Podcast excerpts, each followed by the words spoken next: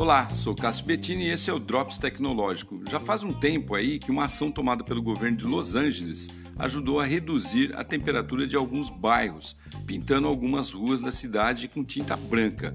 E isso não foi assim só por estética não, é uma coisa de saúde pública mesmo, pois muita gente passa muito mal por não ter condições de comprar ou manter um ar condicionado naquela cidade durante o forte verão daquela localidade.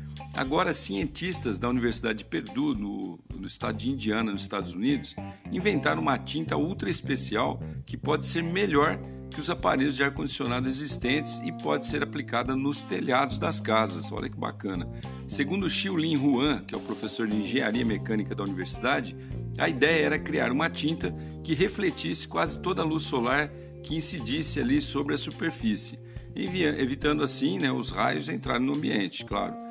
Para tanto, inventaram um composto à base de sulfato de bário, semelhante ao usado nos papéis fotográficos. Muita gente não vai lembrar desse papel fotográfico aí. E conseguiram produzir uma tinta que reflete mais que 98% da radiação solar, olha só, e que gera uma potência de resfriamento de cerca de 10 watts para cada 100 metros quadrados. É mais do que a maioria da potência dos aparelhos de ar-condicionado, não consome energia e é muito mais barata. Olha que boa ideia é essa. Agora é só aguardar ela chegar no mercado, né? Acelera aí, ô Xiulin.